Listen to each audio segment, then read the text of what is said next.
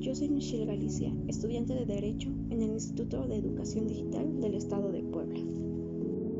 Hablaremos tres temas de derecho civil, que son las acciones interdictales, la buena fe posesoria y la distinción entre las acciones plenarias y las acciones interdictales. Las acciones interdictales es un procedimiento judicial sumario y de transmisión sencilla, cuya finalidad es atribuir la posesión de una cosa o una determinada persona física o jurídica frente a otra, de manera provisional. El interdicto también se puede plantear para el caso de que exista una reclamación por algún daño inmueble. De la urgencia habrá de quedar justificada. Según Carlos Hidalgo Muñoz, los interdictos, o también llamadas acciones procesorias, son remedios o defensas concedidas al posesor tendientes a proteger la posesión, ya sean actos verdaderos, desapoderamiento o de mera turbación. De aquella, Hidalgo Muñoz cita a varios autores, como Maynes, que las define como aquellas que tienen por fundamento la posesión y por fin protegerla.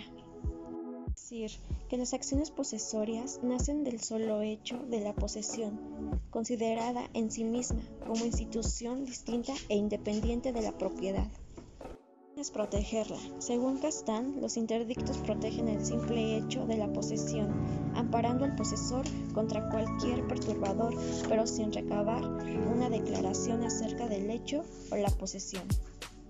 El tipo de interdicto es el de retención de posesión y el de recuperación de posesión. Este procede cuando el que se halla en la posesión o en la atención de una cosa haya sido perturbador en ella por otros actos que manifiesten la intención de inquietarle o despojarle, o cuando haya sido despojado de dicha posesión. El dicto de obra nueva es aquel en virtud del cual el juez dicta providencia acordada al que se requiere al dueño de la obra, para que la suspenda en el estado en que se halle bajo la previsión de demolición de lo que se edifique. Interdicto de obra peligrosa, el que se propone la adopción de medidas urgentes de precaución al fin de evitar los riesgos que puede ocasionar el mal estado de algún edificio o cualquier otra cosa análoga cuya caída pueda ocasionar daño a las personas o a las cosas que se propone la dominación total o parcial de una obra ruidosa. La posesión de buena fe la tiene la persona que entra en la posesión en virtud de un título suficiente que le da derecho a poseer. También tiene la posesión de buena fe, ignora los vicios de su título que le impiden poseer con derecho. Las acciones plenarias compete al adquiriente con justo título y buena fe. Tiene por finalidad que se restituya en la posesión definitiva de una cosa mueble o inmueble. Se da esta acción en contra del poseedor sin título, del poseedor de mala fe y del que tiene título y buena fe, pero una posesión menos antigua que la del actor. No procede esta acción en contra del legítimo dueño o cuando el actor no tiene registrado su título, tratándose de inmuebles, y el demandado si lo tiene o bien cuando las posesiones sean dudosas de manera pero no haya certeza respecto a la cantidad de la posesión. Ahora veremos estos artículos del Código Civil Federal, título tercero de la posesión, capítulo único, artículo 790.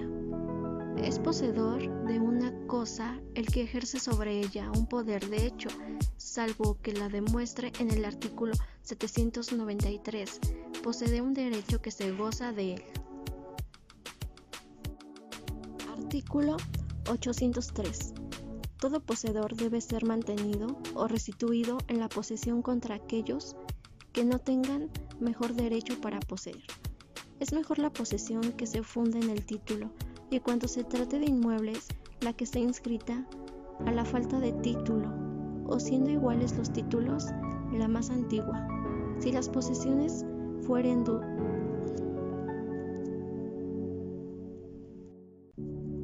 Artículo 803.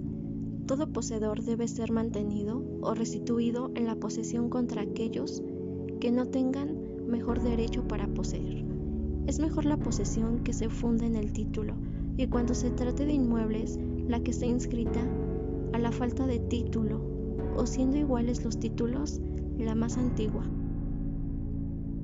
Si las posesiones fueren dudosas, se podrá en depósito la cosa hasta que se resuelve a quién pertenece la posesión. Bueno, esto es todo. Gracias por escuchar. Espero que estos temas sean de su interés.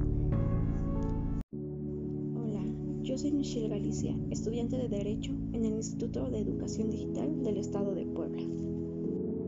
Hablaremos tres temas de derecho civil, que son las acciones interdictales, la buena fe posesoria distinción entre las acciones plenarias y las acciones interdictales acciones interdictales es un procedimiento judicial sumario y de transmisión sencilla, cuya finalidad es atribuir la posesión de una cosa o una determinada persona física o jurídica frente a otra, de manera provisional.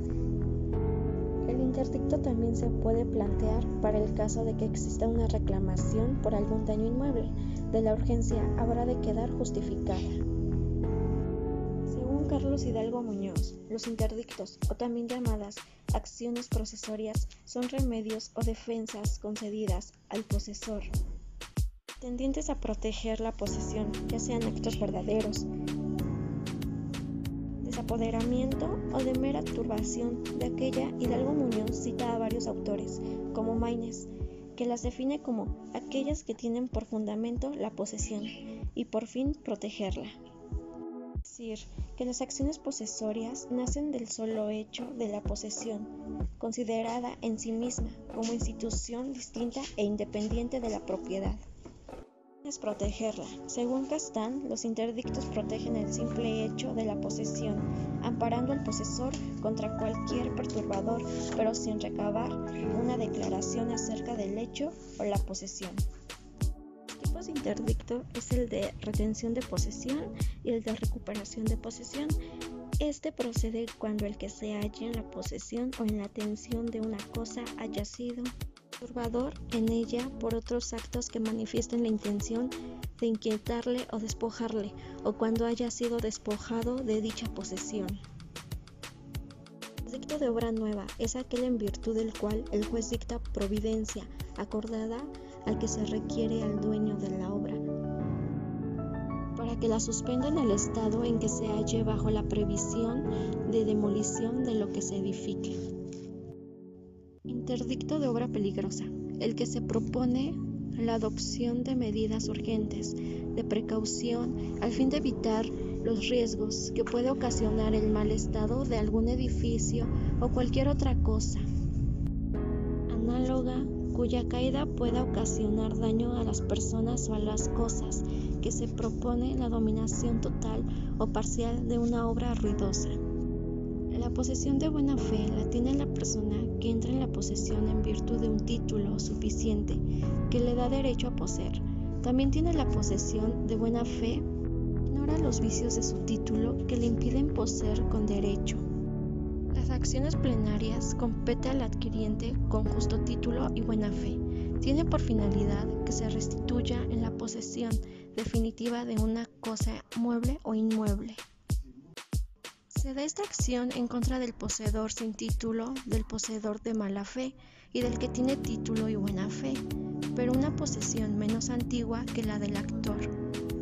No procede esta acción en contra del legítimo dueño o cuando el actor no tiene registrado su título, tratándose de inmuebles, y el demandado si lo tiene o bien cuando las posesiones sean dudosas de manera, pero no haya certeza respecto a la cantidad de la posesión. Ahora veremos estos artículos del Código Civil Federal, título tercero de la posesión, capítulo único. Artículo 790. Es poseedor de una cosa el que ejerce sobre ella un poder de hecho, salvo que la demuestre en el artículo 793. Posee un derecho que se goza de él. Artículo 803. Todo poseedor debe ser mantenido o restituido en la posesión contra aquellos que no tengan mejor derecho para poseer. Es mejor la posesión que se funda en el título y cuando se trate de inmuebles, la que esté inscrita a la falta de título o siendo iguales los títulos, la más antigua. Si las posesiones fueren